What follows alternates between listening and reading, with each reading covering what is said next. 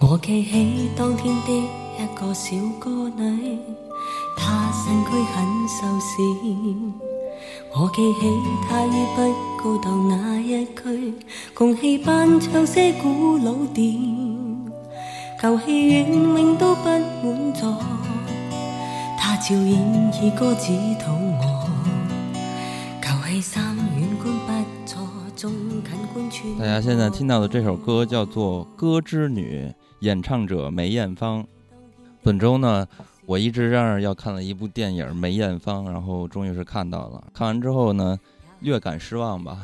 不是略感吧？对，其实不是越想越生气吗？对，其实非常失望。反正是做这期节目一开始想着说，我们就不聊这部电影了，希望本期节目就给大家讲一个故事，故事的主角就是梅艳芳。但是看完这部电影，我我实在是太失望了，所以还是想在节目一开始的时候先来聊一两句关于梅艳芳这部传记电影的事情吧。嗯，然后我是在昨天晚上咱们周日录的节目嘛，然后周六晚上去看的这部电影。看这部电影的时候呢，就是满怀着期待。嗯，因为其实一开始评分看到也不错，有七点五分，当然了，现在降到了七点二了，已经。我们现在录制时间是周日。嗯嗯，当时呢就满怀着期待去坐在电影院去看，而且还希望可以做一个比较好的电影院，因为音效啊等等是吧？嗯，然后能能让我们感受一下在大荧幕上看一下高清的梅艳芳的那个修复过的画面。或者是这个动听的歌声等等，但是看完之后呢，我就发现这个片子和我想象中的，呃，这几年大家记忆比较深刻的，像《波西米亚狂想曲》这种电影，它最后直接把 Queen 的那个演唱会现场直接做还原，我们有机会可以感受一下，会唤起曾经的那个情怀。然后，但是这回看梅艳芳呢，我也期待说能不能。最起码能让我们多看看梅艳芳唱歌。但是这个看这个影片的时候，连我最起码的这这么一个 小小的一个心意心念都没有达到。然后我看完这个影片，就是像刚才喜儿说的，我们私下聊天就是越想越生气啊！我就在豆瓣上写了一个短评，然后我这就给大家。分享一下，我就说拍一本目录式的传记电影不是问题，但是电影抓取的人物事件和合理范围内的改编，明显的缺乏真诚和情怀。如果创作首先需要解决的是票房和中国版的政治正确，那么一定会有更好的题材可以选择。所以说，如果拍不好，或者说不想拍好，那么就不如不拍。所以我对这个影片极度的失望。我觉得也是想拍好吧，就是当年梅艳芳不是跟姜志强有个约定吗？就拍一部让人能够铭记的电影，应该是想努力拍好，但是没有拍好吧。然后我就稍微解释两句我这里边的意思啊，就首先我其实特别不满意的就在于抓取的事件和人物，还有它的范围内的一些改编。然后在这个看的过程中，其实我特别难以接受的是创作者。他表现出来的一些创作的态度，比如说这里边咱们首先说的第一个槽点就是张国荣，他这儿的选角，还有张国荣和梅艳芳的一些事件的合理性的一些改编。嗯，的当然是电影角度的合理性的改变啊，这些地方都让我觉得其实是我非常不满的。然后这同样呢，作为这个张国荣的粉丝来看的话，已经是激起了很大的争议了。确实是选角太不合适了。对，就是这个选角，我觉得这是大号流星嘛，这这完全不是张国荣啊。对，因为我们其实都觉得没有人能够演张国荣和梅艳芳，但是呢。就是有很多人觉得王丹妮演梅艳芳也不太合适吧，但是其实对张国荣这个选角，大家更不满意。对，嗯。然后呢，在一部梅艳芳的传记电影里边，其实除了像张国荣这样的跟他的生前好友吧，其实还有更多的梅艳芳的生前好友，但是这里边都没有出现，但唯独呢是把张国荣这条线单拎出来，我我不明白这个是什么意思。如果说让我揣测的话，这可能是考虑到了一些商业的呃角度。还有刘培基那个线呀？哦，对，那个就还有其他很多很多的朋友，但他这里边只表现了几个人嘛。呃，还有一点我特别不满意的就是说，他在这部电影中，大家可以看到啊，就是梅艳芳她一直在说一些她的行动力吧，她是因为当时去避难。或者逃逃这个所谓的追杀吧，然后跑到了泰国去避难，开始决心要做慈善。做慈善呢，回来上上那个电视节目接受访问，然后就扯到了我是香港人，然后接下来就扯到了九七，然后接下来就扯到了我不会离开香港。这不就是中国版的政治正确吗？那你谁知道梅艳芳当时做慈善的想法起源于什么时候？那你为什么要用一种政治正确的角度来去分析这件事情？嗯而且很重要的是，梅艳芳当年是拿到了加拿大的签证的。然后后面是发生了很多的事情，以至于他没有去。他并不是像在电影里边演的这么简单，就是这就变完变成了一个口号，而且是一种讨好的跪舔的一个姿态，让我觉得特别不满意。嗯，哎，之前很早的时候，梅艳芳接受采访的时候，主持人就问他说：“呃，九七年你会在哪儿？”他说：“我会在香港。”就是他其实做慈善很早就开始了，对，呃，不是因为某个时间点，然后让她大彻大悟，而且就是所谓香港女儿嘛，她其实一直希望为香港做一些事情，比如说呃非典啊等等，这个时候她都站出来。嗯所以其实嗯，确实是就是这个利益上面，或者说她想表达的上面，让你觉得有点儿出入，或者说不合理，然后变成政治正确，我可以理解。对，然后还嗯有非常重要一点就是说，我们把这部传记电影我放的要求极度的低，那我们就用一种最简单的拍摄方法，就是《波西米亚狂想曲》的拍法，拍给粉丝去看，让大家去再感受一下当年的。呃，梅艳芳的魅力、舞台的魅力和表演的魅力，但是在这个片子中，全部都是走马观花。然后我们可以嗯看到的一些一些歌声，就是像背景音乐 BGM 一样的，匆匆的就这么掠过去了。嗯呃，这是我觉得像《波西米亚狂想曲》的拍法是最简单的拍摄方法，而且也是效果非常好的一种拍摄方法。那如果说你不想走波西米亚，回馈给粉丝来去看这部影片的话，那好，那那那创作者你就要基于一个角度，是你如何何去理解梅艳芳是一个什么样的人，甚至说梅艳芳为什么是香港的女儿。香港的女儿，我觉得和现在表现出来的姿态是完全不一样的。香港的女儿并不是说我要做慈善。我是中国人，就可以说她是香港的女儿。对，虽然他也表达过她是中国人等等的一些关于爱国的想法，但是这个片子把它拍窄了，是吧？所以我就非常的失望对于这个影片。但其实我看的时候，真的我没有想到啊，因为说实在的，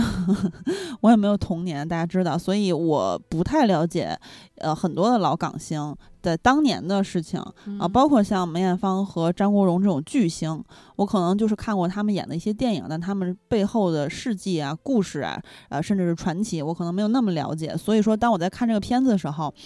我完全是被梅艳芳感动。哦，当然了，就是也说明这部传记片儿其实没不太成功，对吧？嗯啊，因为我是被他本人而感动的。然后我当时看的时候，我觉得我是在看一个故事，因为我基于我本身不太了解他，啊，所以我看的时候特别感动。没想到真的是哭成猪头，而且我特别感动的是，我邻座的姑娘就开始看着半截儿，开始疯狂的翻包。我心想，这个可能她找纸，因为我嗯当时忘带纸巾了，没背包那天。他心想也挺羡慕人家，我想想我怎么忘带纸了，因为我哇塞涕泪横流啊，特别囧当时。结果人口罩已经不够用了。对，然后结果人姑娘掏出来给我了，然后把那整包纸都给我了。然后我当时抽出来一张，我说还给人家，人说不用，说都给你了。嗯然后我我一直狂哭，虽然说我们呃那姑娘人家也哭了，也拿着一张纸，然后我旁边有一对中年中老年夫妇吧，应该也是非常喜欢梅艳芳的，然后也大家都挺动容的，但是我嗯不知道为什么我的这个吸鼻涕的声音在影院。只有我最大声儿，然后就整个哭到就是泪眼婆娑，然后出门的时候都快头晕了。结果我看到那个女孩去上厕所去，我就尾随人家到了厕所，我就问人家，我说，因为我怕人没纸了嘛，嗯我说你还有纸吗？他他也不知道为什么有点紧张，开始翻包，翻了半天，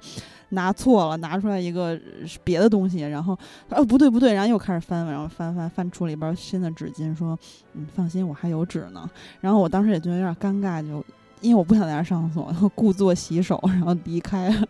反正总之特别感动啊！就是当时我看的时候，我觉得那场我们的氛围特别好，还有嗯陌生的人一些善意。嗯我我那场就是上座率也不低，啊、哦，对，虽然是工作日，但是我觉得这些来的人应该都是喜欢梅艳芳的人。嗯啊、可能有比较少像我这样的人吧，因为比如说我嗯中我旁边那对中老年夫妇，嗯、他们其实就是像我们之前在这个影院糟心事儿里面提到的一些，呃，可能不太常去电影院的中老年夫妇，他们可能不太知道一些影院的。呃，就是比如说有时候说话有点大声儿吧，包括一嗯直在平射，但我一点儿都没有反感，我也不知道为什么。这次我就觉得，哎呀，可以就觉得整。个影院的人都特别好，就是嗯可能就是被感动了。然后我当时看的，我最大的一个感受就是，这个世界上怎么会有这么坚强又善良的人？他是天使吗？我太感动，所以我才哭成那样。嗯。萌姐好像也对，哭的了是吧贝萨早场电影儿就和那个喜儿说的很像，就是那个我那场早早上嘛，八点二十，然后周六早上，然后我那场虽然只有七八个人，但是有两组都是那个一看就年龄比较大的人来嗯看的，而且也嗯有一对是那个中年夫妇，然后我当时就很意外，我就我以为你就是就感觉他们是不是买错电影票了，嗯。因为那天我去看的时候，早场还有好几个就是比较就什么就那种呃主旋律题材的片子也都还在放。然后那个我看的时候啊，就是刚开始看的时候就也是代入感很强很强，就是真的是被梅艳芳这个人物打动，而且是深陷在她自己的那种信念感里面。嗯然后我就从来没有感受过，原来巨星之所以被称为巨星，不仅是他的技术。或者是他的这个演技啊，或者唱歌的技巧好，关于关键是他做人的那种信念感，包括他想要成功的那种劲头，嗯还有他对周遭环境和对他身边人的那种温度和态度，这个真是让我感觉到很很让我触动。所以从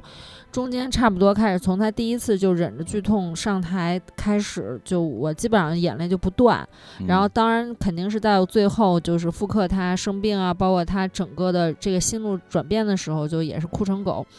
当然我，我嗯，刚才金康也介绍，就是说感对这个电影的观感。我现在回想下来，我觉得这个电影跟梅艳芳她本身的本人的这个一生，就给我感觉很像，就是电影就是一个现在很流行的那种网上很流行的那种呃叫什么混剪，混剪，对对对，就嗯混剪解，并且还有那种很劣质的解说 版。嗯就是其实你如果只给我看它本身的画面，或者说你用这个新的这个新人启用新人演员复刻他这个形象给我看串一遍，其实我也能懂，我根本不需要你。影片里讲的那些起承转合，就是硬凹，就口号式的这种起承转合，我也能看懂。所以这个电影虽然呃很让我动动情，但是作为电影本身来说，它确实不太好，确实、哦确实是让人觉得有点差点意思。嗯哦，嗯对你说的那个现在比那什么的是几分钟讲电影对，吧？对对对是这种感觉，就还确实是。还不是混剪，就是属于那种嗯切一段什么，就背景抖音的背景音乐就进来那种，然后什么有一个姑娘什么阿梅怎么怎么怎么地，然后年幼怎么就那种感觉。对，就是嗯很像讲电影儿嘛，它整个嗯是流水账，然后其实，嗯、感觉没有什么重点。对对嗯对，我就觉得说，这么好的一个题材对，就这么匆匆的草草了事，然后我就觉得特别失望。因为我觉得像他们这种传奇的巨星，其实他们象征着很多，就是。觉得一个偶像对于我来说，它可能是代表着一个时代的流行文化的一个符号元素。就是我们通过这个人可以去了解那段娱乐也好，文化也好，总之它是一种历史的一个象征物。它并不是说我创造了这个历史，而是这段历史它就是写入了这个角色的身上。所以说，通过这个传奇的巨星，可以让我们去怀念往昔的黄金岁月嘛。所以我嗯觉得。呃，拍这么好的一个题材呢，本身是很有难度的。但如果说你表现出一些真诚也好，或者能让我们看到一些情怀，我觉得我都可以买账。但关键就是你的这种，就刚才我说到的，一个是别有用心的一个商业，还有一个就是所谓的中国版的政治正确。这个我真的是，呃我觉得已经到了我的底线了。嗯，但是我觉得姜志强他在采访的时候，他说说我比较老派，答应过别人的事情要做嘛，这个就是刚才说的，呃，他答应梅艳芳会做一部能留得下来的电影，然后他说欠人家的情要还嘛，就是他其实不是想消费梅艳芳，是想还这么一个人情或者说一个承诺去兑现，我觉得他这个应该也是真诚的。但这个电影拍出来变成这样儿，大大就是也没我也没想到啊，对。对，但是我看到一些人说王丹妮不太适合演梅艳芳这个角色，我其实觉得他俩外形上还是有一些神似的，嗯。就是主要是轮廓吧，就是这嗯。个脸、脸型啊，包括嘴嘴的那块儿嗯，什么的，但是确实身材还是不太像的，毕竟这个是一个超模是吧？嗯，其实梅艳芳也是很高挑的，嗯。哦，但是我觉得王丹妮她没有演出梅艳芳的真正的神韵，就是嗯。梅艳芳，她除了像就是很开朗的那一面嗯、啊，包括女人的那一面坚韧，的啊，很温柔的，我觉得就是这个演员在诠释，呃梅艳芳的形象的时候，她只展现出来了一种形象，就是刚才咱们说到的，就是偏女性的这种形象，但是她并没有展现出来梅艳芳那种特别近，就是嗯对呃，就是他们香港人总是说近嘛，对就是那那种镜头。嗯。张曼玉怀念他的时候致辞就是说他一半是男人，一半是女人嘛。然后有很多人都说他是雌雄同体嘛。嗯嗯，确实是，就是还是有一些欠缺。嗯。哦，当然，这个难度也太高了。对于他这个第一次演戏的人，而且本身也嗯不是演员，是一个模特嘛，对，嗯所以这个其实我觉得都还好，其实真的就是创也想不作的问题。关键是也想不到还有谁能演啊。对，嗯当然创作问题可能更大，所以说我们就就出乎我们意料之外的，在节目一开始还是说了一下这部电影。对，所以嗯不管电影如何吧，我觉得正好借着这个机会，因为大家现在可能通过这部电影也开始纷纷的又想起了梅艳芳，所以我就觉得说，咱们本期还是来聊一聊梅艳芳。呃，我是在看到了苹果音乐它里边关于梅艳芳代表作，它有一段小小的一个简介，简介里边有一句话，我觉得说特别好，就是借用在咱们的节目里边。他说：“虽然斯人已去，但梅艳芳的芳华与动人歌声仍留在一代人的脑海中。”所以说，本期节目呢，我们就来讲一个故事。故事的主角是梅艳芳。梅艳芳小姐唱歌嘅音域好广阔，可以唱好多唔同类型嘅歌。咁但系今晚点解佢要拣唱呢只《风的季节》呢？我谂大家一听就知㗎啦。梅艳芳《风的季节》。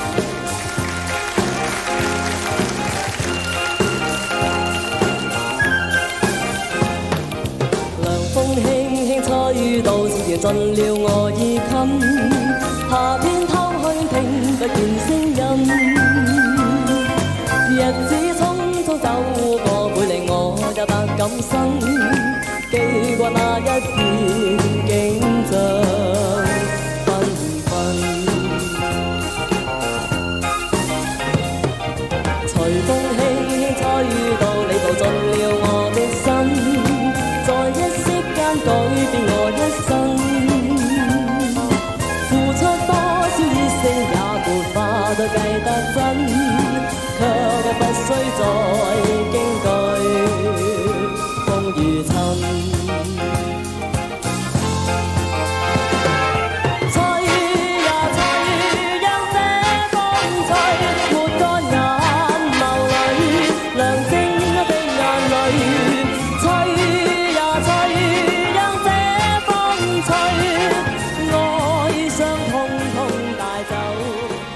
芳出生在一个单亲的家庭里边，父亲早逝嘛，四岁半就开始和姐姐出来跑江湖赚钱养家，在大大小小的歌舞厅啊、酒廊啊、街头啊，在电影中其实有一个画面，就是丽媛在丽媛里边去表演呃歌唱。啊，这其实，在电影中都是有的。然后也正是因为这种少年时代的坎坷的经历吧，然后我觉得是童年时代，对，嗯，他当然是童年少年，一直都是如此嘛。对对所以我觉得这种经历也磨练了他的表演的功力和表演的风格吧。但是呢，之后其实梅艳芳自己本人也提到过，说，呃，如果时光可以倒流，他希望可以多读书，不用从小挨饿。因为大家都知嗯道梅艳芳她的出身其实还是挺心酸的吧。嗯，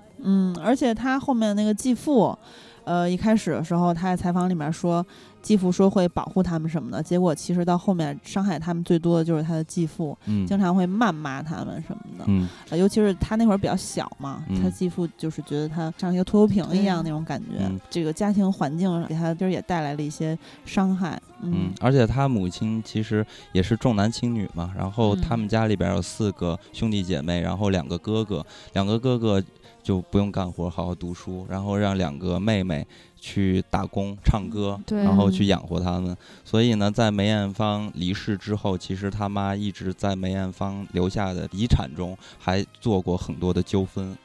这个都是后事因为就是好多都就是因为都捐了嘛，然后对他妈妈去卖他的各种隐私的物品，甚至是内衣。对，反正嗯总之呢，他的这个家庭也都不是很很理想吧。但是我觉嗯得巨星就是巨星，可能就是上天选中的人嘛。所以在一九八二年，梅艳芳当时才十九岁，当时但是通过香港的一些电台的节目的资料显示的是十八岁，可能那个时候还没有过生日吧。所以呢，嗯这个十八九岁的梅艳芳参加第一届新秀歌唱大赛，翻唱了徐小凤的《风的季节》，一举夺冠，也就是刚才大家听到的这首歌。当时的评委中呢，就有咱们非常熟知的黄沾。啊没错黄沾本人就给了满分。他说十全十美，对啊，嗯而且这个顾家辉，顾顾家辉大家应该也都很了解了，在这个香港电影的配乐中也是大神级别的存在了。嗯但是顾家辉呢，则是以艺术无满分为由，硬是扣了一分。呃，嗯当时的报道就是媒体的报道都说分数，呃，胜亚军几条街。对嗯。因为顾家辉后来自己也说，他说我从来没有给过这么高分虽然没有满分儿吧，嗯，嗯。就是大家其实可以去网络上找一找关于他唱《风的季节》的那个演出，还有嗯。那个赛事，其实可以看到的，就是真的是台风是吗？对，就是压出所有的那些参赛选手嗯一头。而他的音色也非常适合这首歌。他对，他之前说，就是他妈妈其实也希望他切掉那个结节嘛，嗯。然后他就觉得其实他的音色是挺适合唱徐小凤的。对，其实他是有这么一个情况，好像是上天选中的人，因为他曾经从小就是这种演唱嘛，嗯，他嗓子声减，在电影中也有表现，但电影中没有去解释这件事情啊。对他正是因为他嗓子声减，所以造成了他的这个声音可以低了很多，对，嗯然后造就出独他这种特别独特的音色，音色啊，嗯。然后变成了中低音女歌手。嗯。所以呢，她当时唱了徐小凤的《风的季节》之后，然后就会有一个声音嘛，说她是小徐小凤。啊哦，因为徐小凤其实可能年纪大一点的朋友应该都知道，徐小凤也是香港第一代最大牌的、最厉害的歌唱功底最强的这一波呃女歌手。然后就这样，十九岁的梅艳芳就开始崭露头角。不久后就签约了当时的唱片巨头华星唱片，推出了第一张专辑《新债》。当时呢，作为作词作曲的黄沾和顾家辉第一次听完录音后，就直接宣布收获。通过这张专辑，梅艳芳正式踏入歌坛，什么叫宣布收获呀？就是说一次过，一次哦过收获收他的那个 demo 收他的嘛 demo 哦就在这个电影中不是也有演到吗？是他们在赌一玩那个赌博下钱嘛？嗯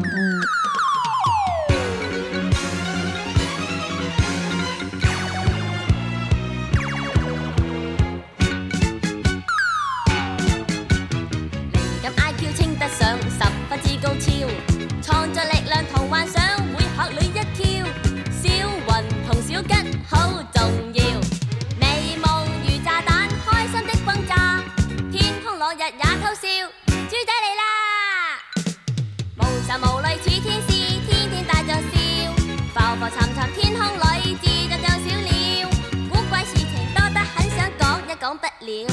人人朝着那方向，心中帶着笑，浮浮沉沉天空裏熱烈地呼叫，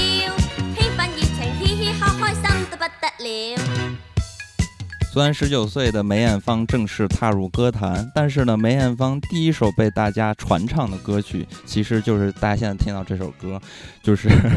嗯 IQ 博士，就是阿拉蕾嘛。哦是吗？对，这是她其实呃第一次被人传唱的歌曲。怪不得他收获这么多小朋友的那个对对对粉丝。对他的年龄跨度真大，所以萌姐也和和我都看到了很多中老年观众。嗯，然后在梅艳芳菲的那个呃，她的粉丝制作的那部电影里面也是，就是你看到那个片尾的那些合影，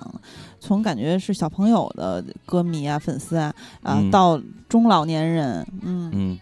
总之呢，通过听《IQ 博士》这首歌，大家可以感觉到，哎，梅艳芳可塑能力还是超級强的，所以到后期的發展就有了百變梅艳芳嘛。讓快樂為我展開，和你共聚，原是可愛，為我盡力導上光彩。无奈我运难以因你改，逝去旧梦，愿你抛开，怀缅旧时，徒令感慨。求求你让我躲开，明知今我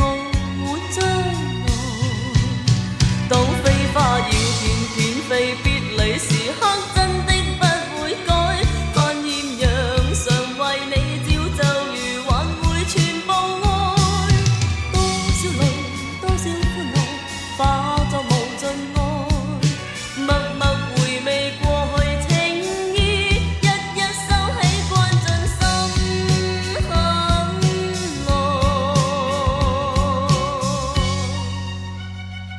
九八三年，梅艳芳发表了个人第二张专辑《赤色梅艳芳》，大家现在听到的这首歌叫做《赤的诱惑》，就选自《赤色梅艳芳》这张专辑。然后这张专辑呢，就创下了白金唱片的销量嘛，入选了当年的十大金曲。所以从这张专辑开始，梅艳芳真的是一炮而红。要找到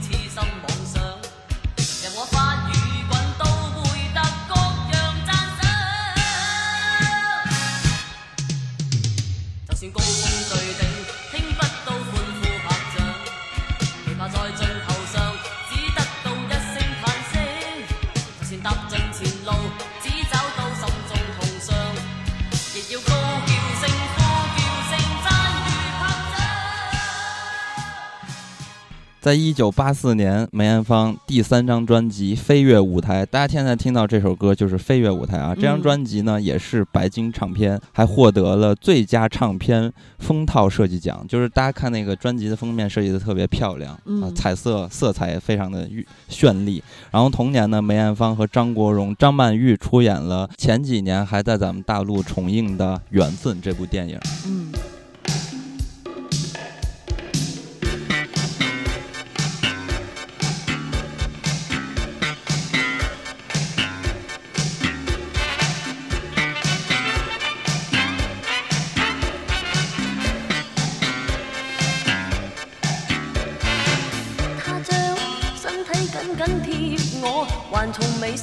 開始輕輕親我。耳邊的呼吸燙熱我的一切，令人忘記理智放了在河。他一雙手一起亂透我，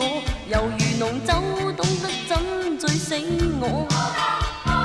我知他的打算，人卻不走遠，夜幕求我别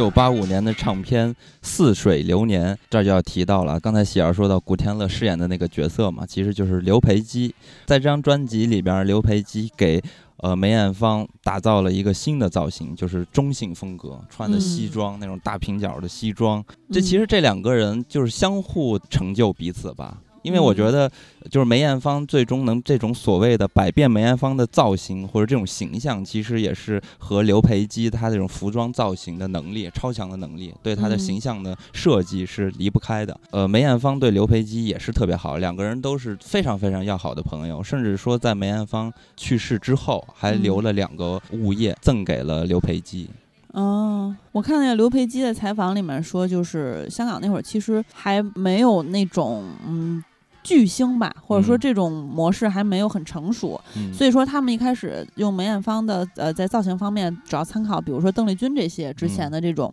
对，火遍大江南北的这种明星，嗯。但是人家是那种比较甜美的风格，所以早期最早期的时候，梅艳芳也穿过那种泡泡袖什么，但是其实并不适合她。对，包括刘培基他自己之前也去参加服装周等等，就说：“哎，你做的衣服很好看，但是好像你做这样的衣服的就是比较多啊，好像没有很嗯特别。然后他也是想就是结合一些咱们自己的文化元素，嗯，然后再加上他后来去给梅艳芳做服装的时候，他又结合梅艳芳个人的特质，嗯然后就做出了很多嗯华很华丽啊，然后很特别呀啊百变造型的那些让大家铭记的衣服、嗯造型吧，反正后来也都展览什么的。嗯。嗯，在这个片子中，其实也有一个段儿故事，而且是我觉得还非常有道理的。这电影中唯一让我觉得特别有道理的地方，嗯然后放，尤其是放在梅艳芳身上，我觉得极其有道理。就是当时不是有说了一句话嘛，嗯说这个要唱快歌该怎么唱，要唱出什么来？林家栋说的，要唱出叛逆来。咱们现在听到的八五年《似水流年》，然后包括之后的《坏女孩》，甚至是《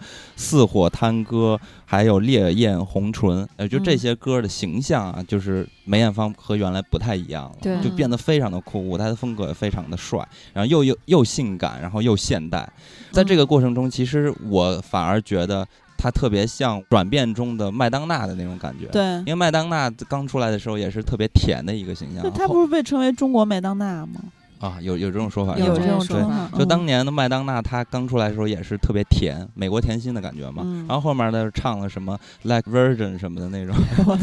什么什么 宛如处女之类的，然后就嗯大变形象，还有什么内衣外穿等等之类的，对就变得越来越性感嘛。就是让我一下就想到了，哎，梅艳芳此时的梅艳芳好像就是当时的麦当娜，就这种感觉。对，而且我觉得他跟这个刘培基还有感觉就是互相成就嘛。就是首先那个梅艳芳，她也不是说我们传统意义上的大美女，然后但是通过她的造型的设计，包括她这个人就人物，比如说她这个歌手这种角色的塑造，她就特色更鲜明。对，虽然嗯梅艳芳自己也在采访里面说过，说就是我可能没有那么那么漂亮，呃，但是呢，其实我觉得她有一个阶段还是非常港风美女的，就是传统港风美女，咱们的认知里面呢，嗯也非常漂亮。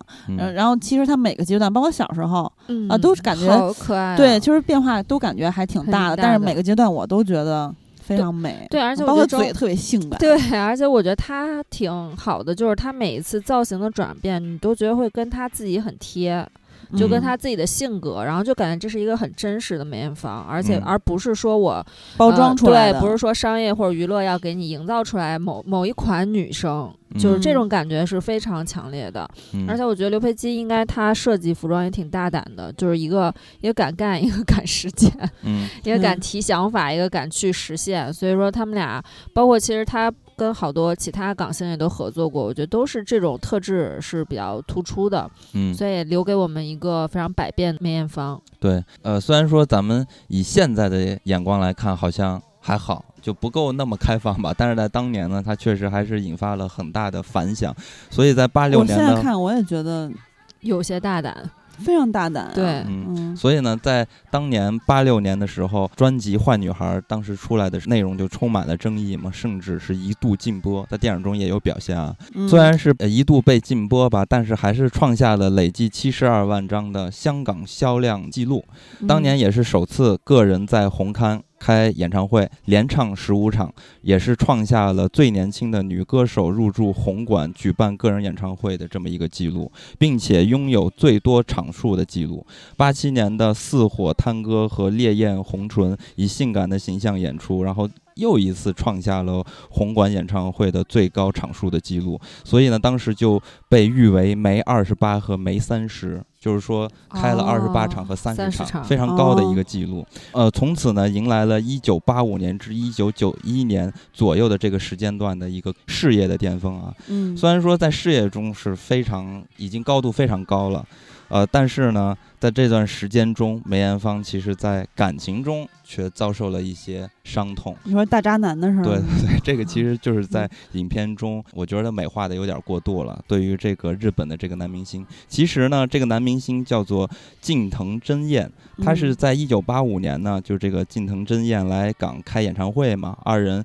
因此就相识了。第二年呢，演唱会再度相遇，两人就定情了，就开始交往了。后来是因为呃近藤真彦和其他的女明星有这些感情的一些纠葛，就是他跟人好的时候跟梅艳芳谈的恋爱，对，不是劈腿那，被小三儿嘛，呃，但嗯。其实当年还挺，我这挺惨烈的，因为当时嗯近藤真彦他有一个女朋友，就是中森明菜嘛，也是嗯一个非常著名的日本的女歌手，对，当年在日本也是就是对，家喻户晓吧，这种顶级的。然后嗯为了他和梅艳芳的这件事情伤心，嗯然后就自杀，但是嗯自杀未遂。梅艳芳看到这个事情，简直太可怕了。而嗯而且他也发现了，因为梅艳芳一开始不知道这个男生就是对是有伴侣的，所以他一下就哎呀那个心啊，就好难受啊。但是呢，梅艳芳似乎一直都深深爱着这个男明星，甚至梅艳芳在病逝之前呢，还曾秘密的访日和近藤真彦做一个道别。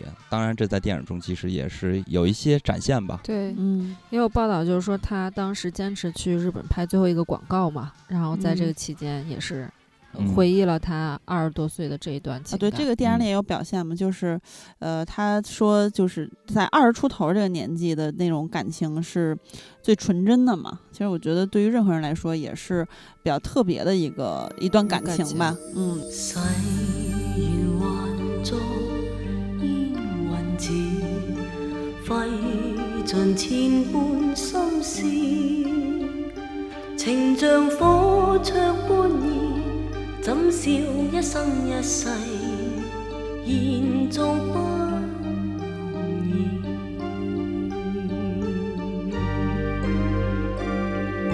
负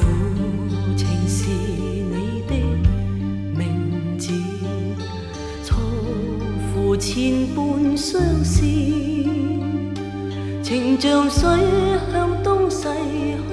去，痴心枉倾注，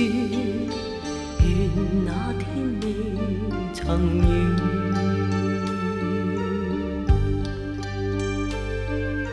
只盼相依，哪管见尽遗憾世事，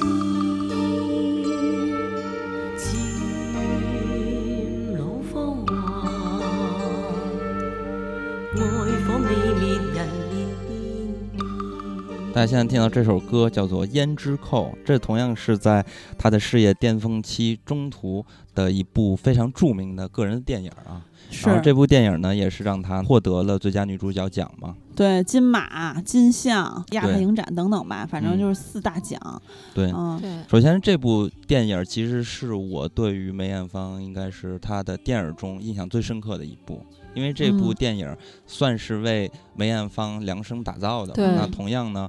嗯，看完之后也觉得这应该是梅艳芳在个人的演艺事业中、电影的生涯中，应该是最具有代表意义的一部作品。尤其是在这个影片的一开始，它不是那个胭脂嘛，就那个画嗯面特别漂亮。其实关锦鹏一开始。呃梅艳芳算是这个嘉禾的带资入 组对女女主角嘛，她挺担心，她觉得梅艳芳并不太适合这个角角色而且梅艳芳一开始去的时候，因为她大大咧咧嘛，她这种很痛快的性格，嗯然后觉得哎怎么这感觉不太靠谱。对，但是当她开始跟她讲戏的时候，说梅艳芳就像变了人一样。嗯然后包括其实梅艳芳当时状态也是在情商之中嘛，跟那个日本大渣男之后，嗯然后在情商之中去诠释这个角色，就是从内到外感觉都非常合适。对，嗯然后很多人都觉得这个是就是像专门为梅为了艳芳他治疗愈对量身定做的一部电影似的。反正关锦鹏对于后来他们这个表演也是非常的满嗯意嘛。我这个片子是在我看了一眼，我是在一八年标记的。啊，就嗯是其实看的也不是很早，这回录之前又看了一遍。我觉得梅艳芳每一个神态、细枝末节的动作，然后包括呃台词啊等等，就是完美诠释吧。但是其实嗯这个片子，我跟萌姐这回在重重温温都觉得跟呃虽然当年也不是很多年前，但是就是观感不太一样。就这个呃如花和陈振邦的感情，就是在我心里他不是真正的殉情嘛。嗯陈振邦他本身是十二少，是这嗯个家业。对吧？嗯。家大业大，然后他在呃殉情之前，我感觉更像是那种被架到那个有点的嗯。对对，然后他其实有一些胆怯，或者说有嗯。一些懦弱的。然后嗯，但是嗯，梅姐这个角色，她其实是有一个后手，也就是说给她先喂了很多的安眠药，四十嗯。片儿是吧？对，反正四十十片儿磨碎了。在酒里，然后他喝了三杯，梅姐喝了一杯，反正就是这个后手上又喝安眠药，又这个吃鸦片，因为他预料到他可能会当场嗯。会有一些状况发生。嗯然后呃，其实这个跟罗密欧朱丽叶还是不太一样的，就是他是那种义无反顾的那种殉情啊，悲壮的那种。这个其实是呃大家有各怀揣一些小心思，但我觉得这个也挺现实的，因为嗯你看这个片子里面，呃万梓良他们那个朱宝意那对情侣也说了，说你你会为你的。爱人自杀吗？我说绝不可能。当然他们是现代，但我觉得就算是放到梅姐他们那个年代，对对这个也不是很容易做到的。对，是如花这个她这个角色借万梓良这个角色之口就说到，我嗯不会跟他相爱，为什么呢？因为他爱的太浓烈。其实电影也好，小说也好，因为李碧华写的嘛，嗯，呃，首先呢，这部作品其实我觉得它更多的塑造一个形象，但这个形象就是如花嘛，但这个形象它更大的一个价值是反传统价值中女性的形象的，就是因为这个如花这个角色，她本身呢是处在了一个旧时代的一个人，然后呢，她的世世俗还有社会的观给她赋予的就是说我可能要依附一个男人，呃，甚至说她本身就是一个呃妓女嘛。烟花女嗯子嘛，然后最终呢，她为了爱会这么浓烈、这么勇敢，这其实就是以往我们看很多的这种，就是封建社会时候的嗯一些作品的时候，都会去描写这么一个烈女。啊，嗯越是因为这样的烈女，然后去挑战当时对于女性的一个束缚，嗯呃，就是像影片中那个其他两对年轻人说的话一样，就是她很勇敢，很有勇气。对。对，而且这次看就是看了很多回顾嘛，然后就又回顾了一些细节，就以前不在意的细节。就是我觉得，嗯，有一个就是说他跟十二少相识的这个时间才半年多，嗯。哦，其实是很短的一段交往，嗯。然后但是可能他们两个人就是情到浓时，他们可能就觉得就是在一起很久，就是直接就是 soul mate 那种感觉，对，然后还而且他是义无反顾去支持这个十二少所有的想就是这个心愿吧，比如嗯学戏啊或者什么，他完全不在乎礼数，不在乎这个阶层，不在嗯乎这个。脸面什么这些东西，他就不在乎，就觉得人就要活出自己，就嗯你喜欢的东西就一定要坚持。然后我这次看特别动容的一个片尾，那片尾我都可能我我想我可能当时是肯定是看了，但是没有现在感情这么强烈。就是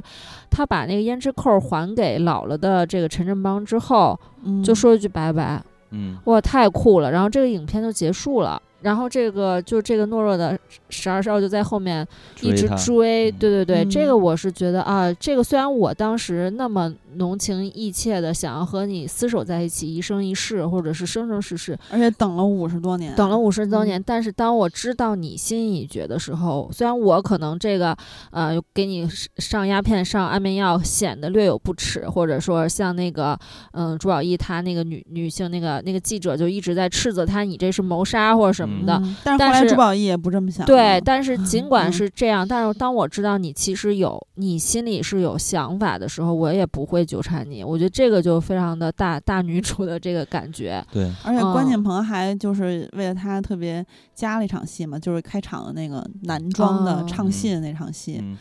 对，嗯关键就是说这个角色他有一个很强大的困境，就在于他是反封建、反传统，但同时呢，他又被封建和传统束缚。就是他的嗯一些新的想法，其实是就我们看起来他很勇敢啊，嗯要去反对，然后赶那个时代的人所不敢做的事情。但是呢，他的想法依然还是扎根于传统的中的一个认知，就是说，为什么一定要和这个男人在一起呢？对吧？但是，所以我所以他那个结尾我就觉得绝妙。对。就是你说嗯。不，你我知道你当时是没有勇气，或者是嗯，并不是跟我呃，并不是你说的那样，就是你有其他想法，我就走了，我也嗯不会纠缠你，就对真是绝妙。所以就是他一开始的这个角色就是很大的困境和有一个矛盾，其实都是因为时代。他同时在挑战时代，但是他自己并不自知，他的、嗯呃价值观，尤其是婚恋的思维，其实也都是源于传统的。然后也正是这个特点，让我觉得他和梅艳芳非常的相近。嗯梅艳芳，你咱们看到她百变的造型，你可以看到她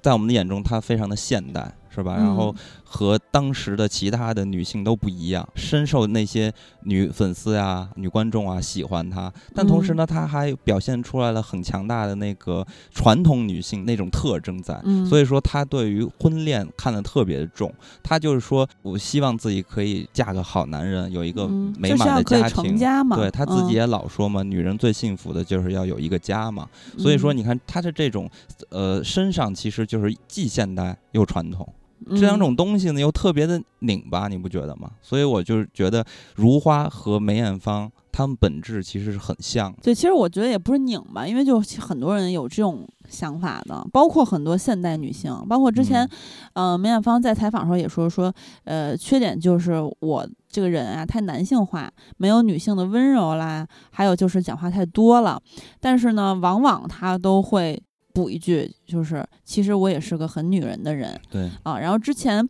我记得是袁咏仪吧，就是她她好像有说梅艳芳看起来她的当然也是雌雄同体啊，她有很多义气的那一面，然后风云嗯。男子的那一面，嗯。但是其实她内心有很多柔软的部分，她其实是非常女性化的，她的内嗯。心、就是人的多面性吧，这嗯。个也不能说是拧巴或者纠结，对，就是每个人都有这种这种，所以我觉得，就是像他这种传奇人物，因为他太优秀了，然后嗯。太超脱那个时代了。但是呢，嗯。他骨子里还是那个时代的产物。所以我觉得这嗯。就特别对啊，因为他就每个人不可能抛弃时代给你的印记嘛，对，嗯，但是他又能在这个时代的基础上，让你看到更多的可能性和嗯。生长的这种嗯，状态。我觉得嗯。这个也可能就是之所以成为巨星吧。对，所以我就是觉得这就是他嗯特别困境的地方所在吧。然后咱们接着说啊，这部电影儿《胭脂扣》，所以呢，我个人也在去猜测，因为在录这期节目的时候，也是发动了身边的好多人去问大家对梅艳芳是什么嗯种、印象呃、印对象啊对，我在朋友圈也问对来着，大家其实嗯都觉得说啊，梅艳芳是个特别好的人。那接着再问说，那你了够了解她吗？好像似乎都是点到为止。我觉得这有一点儿原因，其实就是因为梅艳芳在那个时间段，她没有大量的频繁的来大陆去发展，所以说还是你包括像刘德华呀、周润发啊等等这些，其实大家特别特别的熟知，但是梅艳芳就感觉还是稍微有点儿距离。对，所以呢，当时正是因为这个事件吧，呃，梅艳芳本身呢应该去演关锦鹏为她量身定做的另外一部电影，就是《阮玲玉》，就是嗯最终可惜就没有获得这个角色。对，然后最终阮阮玲玉是张曼玉。演的嘛，嗯，不管怎么说，其实，在八五年到九十年代初这段时间，其实就是梅艳芳个人事业的一个巅峰嘛。但是呢，既然说它是一个巅峰，那接下来可能就中途就会有一些变故，是吧？然后嗯就会迎来其他的这个故事的发展吧。在九零年呢，梅艳芳举办了《百变梅艳芳夏日耀光华》演唱会之后呢，梅艳芳就宣布不再领取任何音乐方面的奖项，把事业的重心发展到了影坛还有慈善。在一九九一年就举办了梅艳芳告别舞台演唱会，正式宣布退出乐坛。嗯其实，在那个时候，不止梅艳芳，包括在梅艳芳这部电影里边也提到了，很多人就说啊，为什么要这个退出歌坛呢？然后，尤其是张国荣跟他说的嘛，然 后张国荣说，然后梅艳芳说你不是也退了吗？其实张国荣当年舞台，呃嗯退出舞台嘛，嗯。啊，然后其实张国荣当年也确实是退了，然后也是把嗯。重心发展到了事业上。但是我觉得张国荣那个时候退其实也挺有意思，因为八十年代他们所谓的三皇一后，就是嗯张国荣、谭校长还有嗯。陈百强，然后嗯。一后呢就是梅艳芳，反正这几个人。女，你看女性女歌星她就还好，因为就一后嘛，男歌星就是三个，所以大家就相互的竞争。但是当年，呃，谭校长真的是太厉害了，真是奖嗯项拿到手软，所以有很多这种传闻吧，也是在说这个张国荣可能心里有点儿不舒服吧，然后就赌嗯气，然后就退出。当然这都是八卦啊，咱们就这么一说。骂死了。嗯，因为其实我们录张国荣和梅艳芳都很忐忑，因为就是用陈小春他们前前两天吧参加披荆斩棘的哥哥，大湾区的哥哥们都说说，嗯当年真正的巨星就是梅艳芳啊、张国荣啊，包括张嗯柏芝，啊、采访的时候也说过啊，嗯包括甚甚至比较傲的陈冠希提到张嗯国荣的时候，神色都会变，就是真正的巨星。对啊，然后说说这个一男一女嘛，然后包括梅那个张柏芝张柏芝也说，就是巨星就是他们两个，剩下人都是歌星和演员，这个程度是不一样的。对嗯所以我们当做这种节目的时候，我感觉说什么都会被骂。对，然不后要不要，两边都不要得罪。对然后你刚才说这一点，我梅艳芳在采访里面有说，说我的内在其实是很传统的女人，呃，山口百惠是我的偶像，呃，都好像她是我唯一的目标。她我看到我的未来是像山口百惠这个样子，但是现实是残酷的，我们必须要接受。我就是二十几岁的时候说我不拿奖了，说完以后怎么办呢？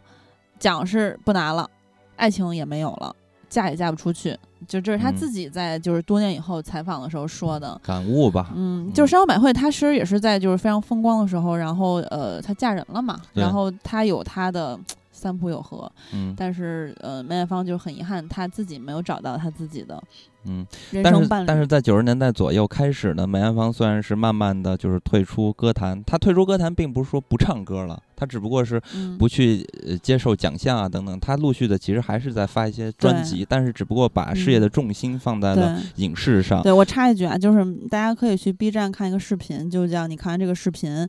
呃，就知道梅艳芳有多牛了。在那个视频里，全都是她拿各种奖项，什么金曲奖一一拿拿好多年，连着拿，然后各种什么专辑啊，什么拿到手软，疯狂拿奖，每一次都是她。哦，这个视频全都是这个，当时看得我非常的震撼。呃，所以呢，在影视方面，其实梅艳芳也获得了很大的成绩。比如说，嗯咱们小时候看过很多很多的香港的电影，其实里边都是有梅艳芳的身影的。我印象比较深刻的啊，就比如说《夕阳之歌》啊，《川岛芳子》啊，嗯《东方三侠》《神死官》醉醉拳二》《逃学威龙三》《红番区》，还有我印象最深刻的《给爸爸的信》。啊，对，这你节目里提过好几次。对，然后嗯还有以往在中央嗯六台经常放的这个《爱君如梦》，然后这个嗯片子其实特别有意思，因为我小时候对这个影片印象特别深刻。印象深刻的原因是小时候看那个第十放映室，啊，只要一说到这影片，就会说梅艳芳和刘德华的绯闻。哦然后后面我是通过这部片子之后呢，就开始知道啊，就是啊，原来梅艳芳和刘德华传过绯闻。同时呢，这部片子里边还有一个主演是吴君如嘛，当时嗯这个八卦传的特别的火，里边就说到了，你看，一是梅艳芳和刘德华，因为两个人。关系特别好。首先是梅艳嗯芳帮助了刘德华，因为刘德华早期呢，他被公司雪藏，然后嗯遇到了事业上的一些问题。梅艳芳在一直在帮刘德华去找新的公司，其实在事业上给了刘德华一臂之力。嗯之后呢，刘德华才晋升到所谓的四大天王嘛。嗯，然后同时呢，梅艳芳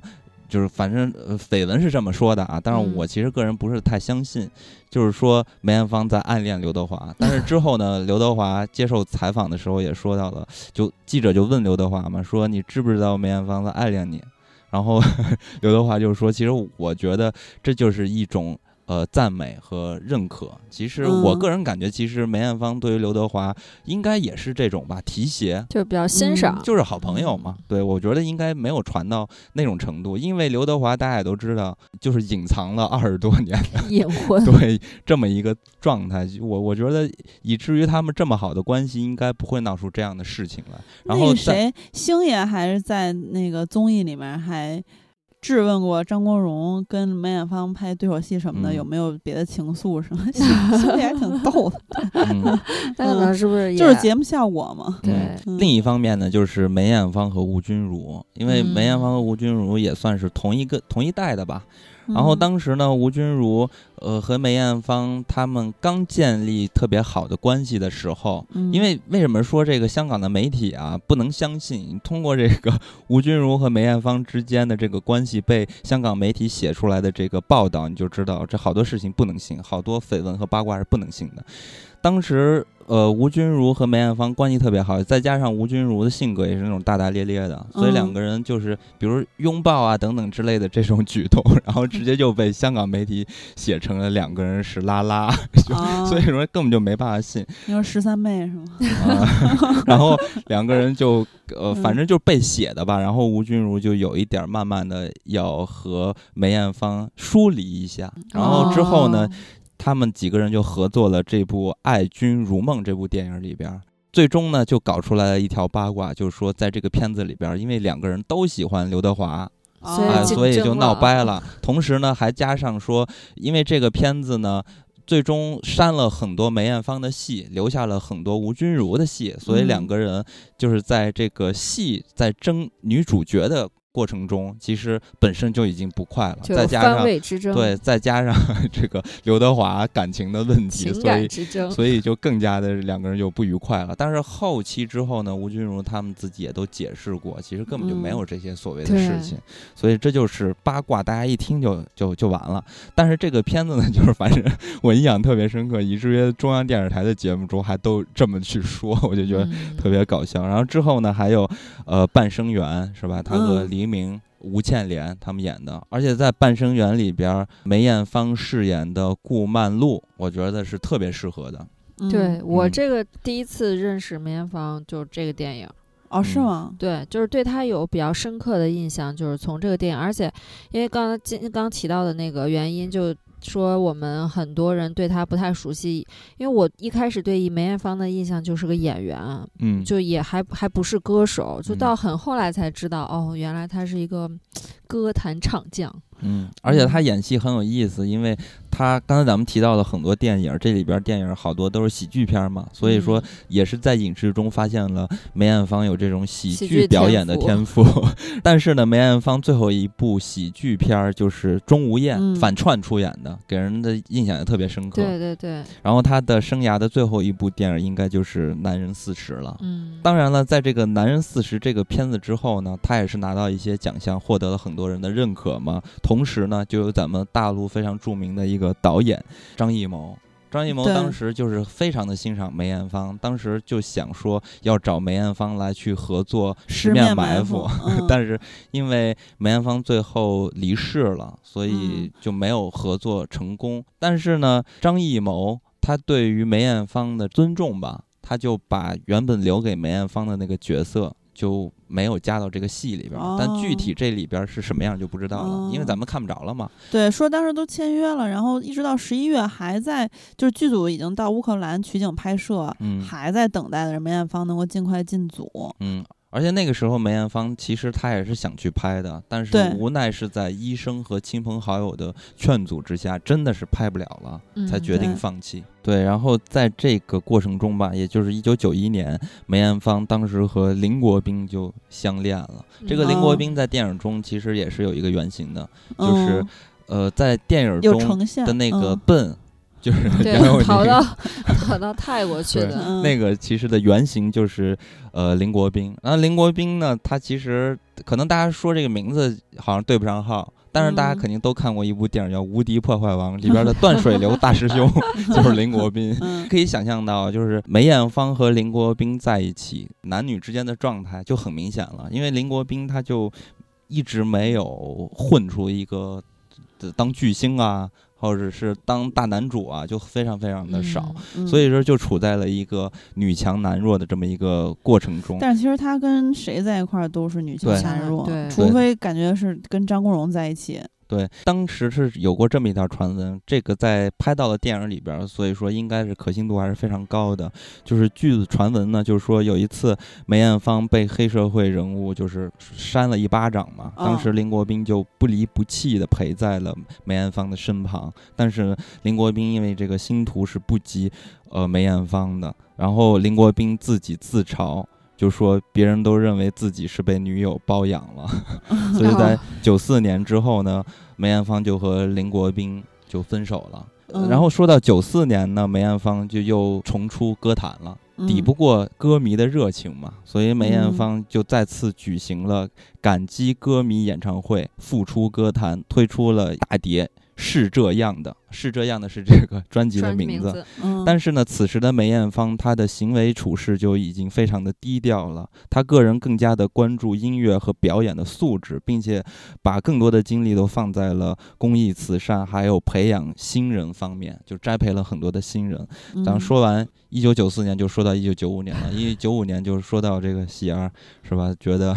印象比较深刻的就是梅艳芳嗯和赵文卓的姐弟恋情曝光，对，还有当时哇塞轰动香港娱乐圈。嗯，因为当时的赵文卓算是健身教练出身，对，不是，不是他他在香港就是打他拼当对时他算是接李连杰的班儿的新一代的那么培养的一个嗯后起之秀啊。但是呢，他处在一个事业的刚刚上升的阶段中，，所以就我刚才说嘛，谁跟他在一块儿都会被说女强男弱。对，所以说，呃，赵文卓和梅艳芳在一起的时候，其实给赵文卓带来很大的压力，尤其嗯再加上赵文卓他本身这跟地域没有关系啊，但是我自己去联北方想啊，男人对他可能一是北方，二是又是从大陆来的，所以说他必比可能，更加的这个保守一些吧，是吧？所以这种大男子的形象吧，可能更加的没办法接受。他不像林国斌一样还能坚持三年的那种，可能他心里更难以接受。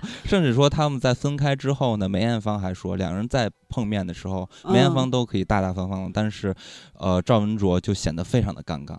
对，当时梅艳芳跟赵文卓说说让他珍惜眼眼前人。对啊、就是多年以后分手之后，多年以后再碰到。但是梅艳嗯芳自己也在采访里说了，这个我印象太深了，就嗯是说，呃，如果当年他们没有那个天大的误会，她现在应该已经是赵太太了。嗯我看了一下赵文卓那个采访，真的是赵文卓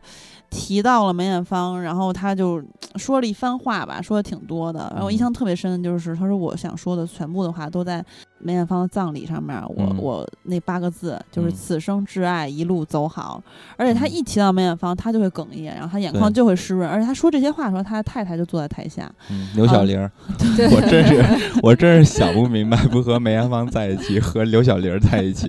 反正总之，这样就不会有女强男不是，但是他们当年那个秘密，其实我觉得就是张文卓也是挺爷们儿的。然后他他当时有说，就是因为好多媒体不断的问他说你们那个误会到底是什么？他就说我不我真的爱的，人，我绝对不会说的，就是我要一直保守这个秘密。嗯，嗯就那意思，就是不要去打扰他嘛，就是这也是他的担当。然后包括赵文卓，就是他提到这些事情的时候，因为我我个人觉得啊，就是包括看《披荆斩棘的哥哥》，包括之前看赵文卓的电影，或者他他其他一些采访，包括他跟甄子丹的那些事儿，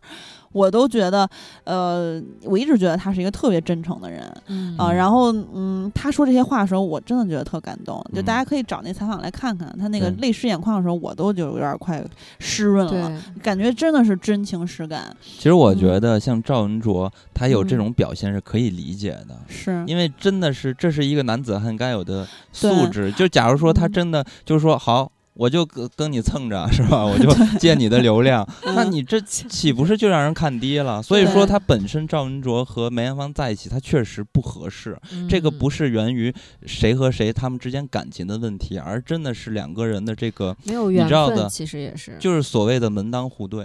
嗯，但是赵文卓后来就是说，也说他们后来在碰面几年之后，他们把这个事情已经说说开了了，但嗯是这个缘分已经尽了。对，然后赵文卓当年在梅艳芳去世之前，没有去看过她一次，被媒体疯狂的骂了好多年。嗯反正就是后来呢，他在他当下也没怎么没解释，然后嗯后来在多年以后的采访里面才说说，因为当时梅艳芳说我这个病的这个程度，因为她很美嘛，然后她病的那个很憔悴的样子，不想让她看到嗯啊、所以就拒绝他去探视。我觉得应该是对对对对自己觉得是重要的人才会而且赵文哲也去看了他的演唱会，然后也是说我我去看他最后的演唱会，但是没有告诉他。嗯，嗯其实梅艳芳就是他的生涯中吧，有很多特别厉害的人物，然后也是有很多真情真意的人，一直他们相互帮忙吧。嗯比如说，在一九九六年，梅艳芳在新秀歌唱比赛的评审工作中，就和当时那届的冠军何姓女子啊，因为她有一些政治问题，咱们就不不具体说了，然后就嗯收她为徒了。这也是唯一的女徒弟。呃，嗯除了像这个唯一的女徒弟，其实呃，梅艳芳刚才咱们也提到了，她把精力放在了很多新人栽培方面上嘛。对扶持后辈嘛，这个片子里面也有呈现。对，比如说咱们非常熟悉的有很多一票的大明星，比如说曹猛啊、许志安啊、谭耀文啊，啊，还有什么彭靖慈啊。这些人都是他的徒弟，甚至说苏永康、梁汉文、陈奕迅。陈奕迅和梅艳芳曾经还合作过歌曲嘛，比如说《同声一哭》这首歌嗯等等。这些人其实都是被梅艳芳提携过的。对，但是那个告别演唱会那个，其中陈奕迅去当嘉宾那场，梅艳芳说说他这个歌喉真的是，呃，天籁吧那个意思。然后说，但这个人傻傻的，对，其实，在嗯那段时间中，大家可以看到，就是算是香港的黄金时代嘛。对，啊，嗯当时的梅艳芳在九十年代初，或者说八十年代末的这一段时间中，梅艳芳无论是在音乐成就上，还是在表演成就上，其实都是有很多认可的。我记得嗯在当时呢，有很多的女演员，但是呢，嗯好像似乎只有梅艳芳是又能演又能唱的女演员，而且是都能拿奖的。对，因为张曼玉是就是到很很后期职业生涯的后期的时候才开始歌唱的，但而且那个奖项 肯定拿不了奖。对，然后嗯、呃就是同时期的呃女明星来说的话，就很多人就写过类似的文章，我在原来就看到过，嗯，就是说盘点来盘点去，还是没有一个是梅艳芳。对，对因为在那个年代呢，有这么一个说法，叫做“霞玉方红”嘛。就是嗯霞就是呃林青霞，玉就是张曼玉，芳就是梅艳芳，红就是呃钟楚红嘛。就这嗯几个人，其实咱们看他的多栖的表演，或者作为一个艺人的角度来看，从一个个传奇的巨星来看，其实他们并没有梅艳芳这么的全面。对。对。啊，所以说嗯。梅艳芳在处在这么一个年代中，还有拿出了这样的一个成绩，确实是非常非常的厉害。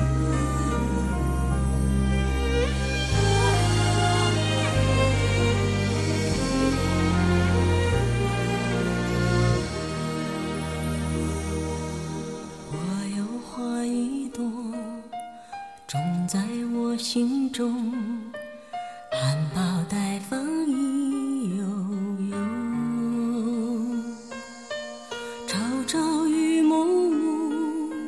切切地等候，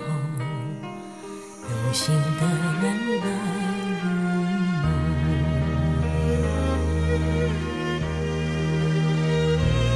女人花摇曳在红尘中，女人花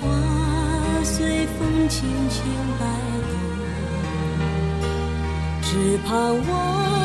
有一双温柔手，能抚慰我内心的寂寞。我有花一朵。花香满枝头，谁来真心寻芳踪？花开不多时啊，看着只虚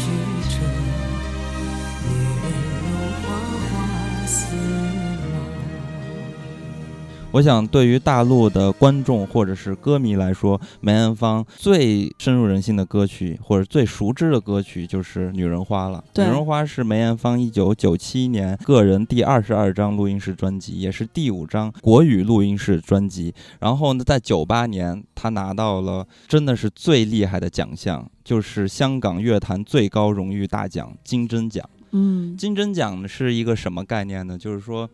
因为我个人特别喜欢看那个，嗯 就是香港的黄金时代的这些歌手，男歌手、女歌手啊，他们之间的排名，就大家天天在网上去争谁到底是最厉害的。嗯这里边有一个非常关键的，呃，一个奖项的佐证，嗯。就是金针奖。嗯。呃，其实呢，梅艳芳是金针奖获得对获得者的最年轻纪录保持者啊、呃到嗯目前为止啊。然后这个金针奖呢，它为什么非常重要、非常高级，就在于想拿这个奖是非常难的，因为它每一届它给的不一定是歌手，它甚至可能哦。给的是那些、员，不是金针奖还是音乐，哦但是他可能给的是呃什么作词作曲啊，嗯而且也不是说每年都办，因为可能每年有一些事情情况发生之后就不会办了，所以他并不是每一个歌手都有机会去竞争这个金针嗯。奖，所以金针奖能拿到金针奖的那都是超级超级厉害的人物，呃，比如说拿金针奖的，就我有特别喜欢的。呃，珍妮她也是被评为铁肺之称啊、嗯而且珍妮呢，这个人我特别特别喜欢，她的那个高音一出场，哇塞，直接就震了。大家可以听那个《铁血丹心》呃，嗯世间什么始终你好，就那系列歌，嗯甚至说我为什么喜欢珍妮呢？因为珍妮她也算是一个烈女，为了爱啊，哦就是一辈子去坚守一个一份感情。对啊，非常非常的厉害。呃，同样呢，他们这一波人就被评为了香港乐坛女歌手的 S 级。啊、嗯普遍现在大家得出的结论是说梅艳芳是呃 A 加级，就比他们嗯稍微低那么一点点，但也嗯是非常非常的厉害的一个级别了，一个段位。所以只能高呼芳华绝代。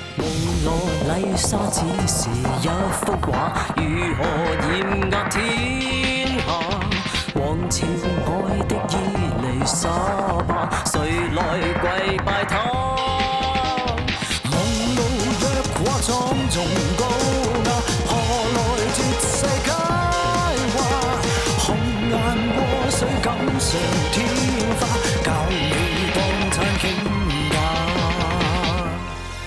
二零零二年是梅艳芳入行二十周年，她嗯个人发表了一张纪念专辑，叫做《Ways》，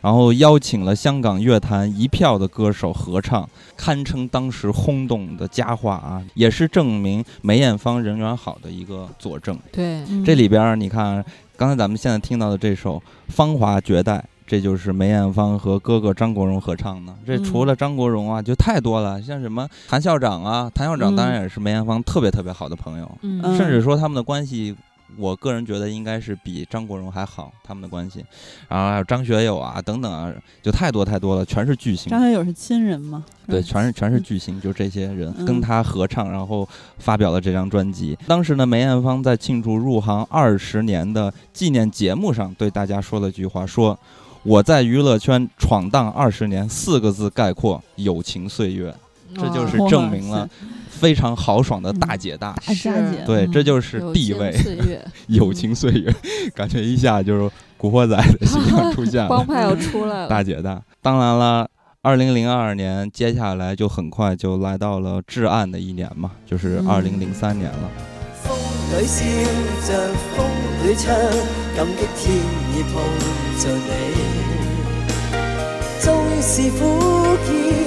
都变得美。天也老，人海也老，唯独此爱爱未老。愿意今生约定，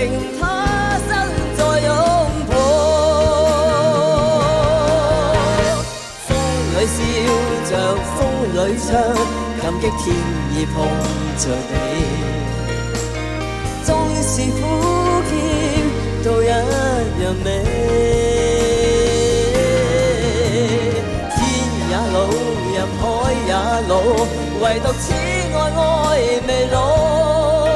願意今生約定，他生再擁抱。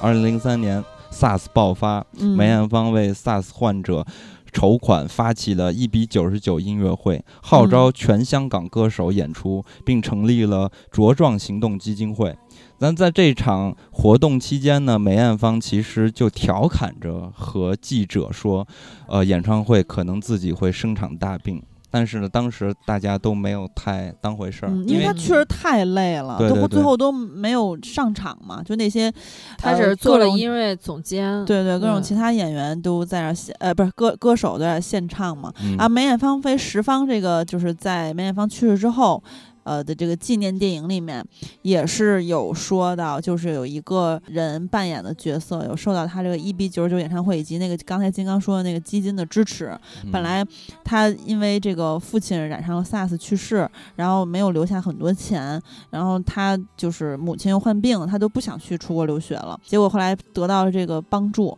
就是其实梅艳芳组织这个事情嘛，得到帮助之后，她要去留学，然后追求她的音乐梦想，其实真的帮到了很多人，嗯啊，也影响了很多她的歌迷，她也是对她的粉丝最好的艺人吧，可以这么说。每一嗯件他们送的东西都留着。我看到这嗯个梅艳芳飞十方的时候，我也真是流泪了，太感动了。嗯。嗯呃，虽然没有引起大家的注意，但是可能大家都不知道，就当时的大家可能都不知道，梅艳芳似乎是有癌症家族遗传史的。对，嗯嗯，她的大哥梅启明就是大肠癌嘛，嗯三姐梅爱芳是两千年因宫颈癌逝世，二哥梅德明在二零一五年因为喉癌逝世。所以其实他可哦能他们的家族基因的问对是有这个问题呢，所以当时呢，可能梅艳芳一句简单的会生场大病，并没有引起大家的注意。对，嗯但是在零三年就很快七八月间，外界就开始盛传了梅艳芳可能得了癌症。九月份，梅艳芳就向外宣布证实自己得得宫颈癌癌了。嗯其实梅艳芳早在两年前就诊断出自己是患有宫颈癌的，但是那个时候还处在一个初期。如果梅艳芳可以接受局部组织切除这个手术的话，嗯其实她的治愈率几乎接近百分百的。嗯但是梅艳芳呢，她就是以工作繁忙繁忙为由就拒绝就医了，以至于嗯病情逐渐的恶化，呃，一直到就是实在疼痛难耐。嗯啊，才开始勉强就医，但是此时就已经晚了。所以在零三年的时候呢，梅艳芳就开始嗯想要抗争病魔嘛。嗯当时呢，她就在和她的这些亲朋好友，还有她这徒弟们的陪同下，坚定的就说了一句话：说这场仗我一定打赢。打得赢，啊，嗯对在发布会个发布会说的说的嘛，就嗯啊，其实特别的动容啊，那句话说的。后来呢，梅艳芳抱病坚持举行了梅艳芳经典金曲演唱会，就零三年的那最后的那一次，呃，八场，八场，对，展现在大家最后的那个身影。呃，嗯。在演唱会好友刘培基设计的那个婚纱中，完成了嫁给舞台的心愿。嗯，对，对，当时那一番话是四分钟左右吧，就是在最后一场的时候，嗯。然后嗯，梅艳芳穿着婚纱，然后说那一番话，嗯，被很多人就永远的记住了。对她她当时说的其实很动容，对，就是说我作为演员和歌手，我穿过不止一次的婚纱，这也不是我第一次穿嘛，但是没有一次是为了我自己穿，然后但是她没有机会在呃。那意思吧，婚礼就是对，在婚礼上面穿了，说，但是她呃，把她自己嫁给了她的粉丝们和舞台，然后嗯，最后其实是在这个，其实我是我第一次听到梅艳芳的歌，应该是《女人花》，然后嗯第二次就是《夕阳之歌》，然后这首歌的歌词也非常非常喜欢，所以也一直在我的歌单里嗯啊。然后这首伴随着这首歌吧，然后她走上这个嗯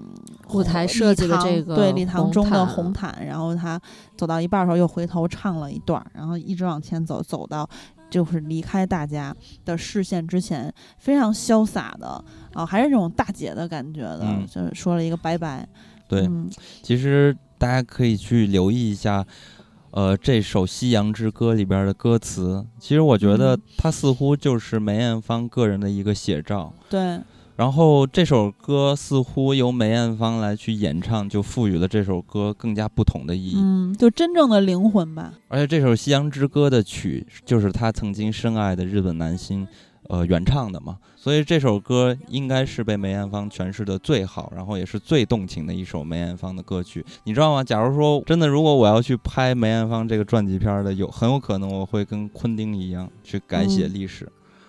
改写结局。那你就被喷疯了，会比现在喷的死掉十倍。甚至说 还有一种可能，如果说我的制片方 还有什么大老板嗯不会同意的，不允许我去改的话，那我一定会在影片的呃《夕阳之歌》结尾，而不会去展示它所有关于死亡的画面，就可嗯能给大家造成一种想象和空间，去嗯说是不是梅艳芳还活着。我我我希望他可以在这种光影中一直活下去，就这种感觉。啊呃，所以本期节目我们又再次回顾了梅艳芳的艺术生涯嘛，然后最终呢，我们也呃不会跟大家去聊梅艳芳的一些葬礼啊，还有她嗯的逝世之后的一些乱七八糟的事情。所以本期嗯节目呢，我们就伴随着这首《夕阳之歌》演唱会的版本跟大家说再会。再会。再会。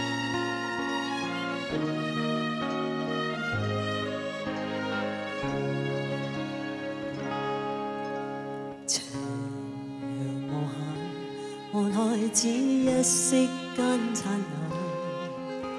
隨雲下漸散，逝去的光彩不復還。遲遲年月，難耐這一生的變幻，如浮雲聚散，纏結這滄桑的眷戀。漫長路，驟覺光阴退減，因总短暂，未再返。哪个看透我梦想是平淡？曾遇上几多风雨翻，编织我交错梦幻。曾遇你真心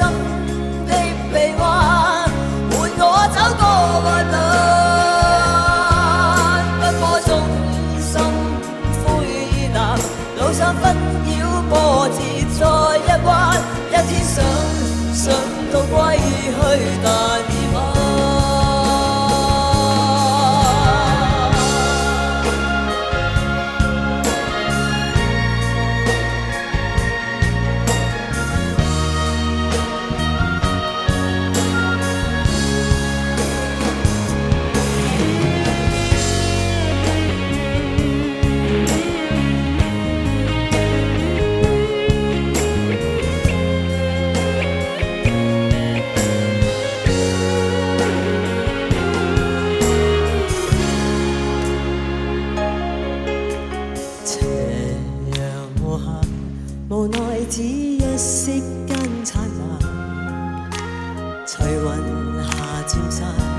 逝去的光彩不复还，痴痴恋恋，难耐这一生的烟火。如浮云聚散，缠结这沧桑的片刻。漫长路，就觉光阴退减。因总短暂，未再返。哪个看透我梦想是平淡？曾遇上几多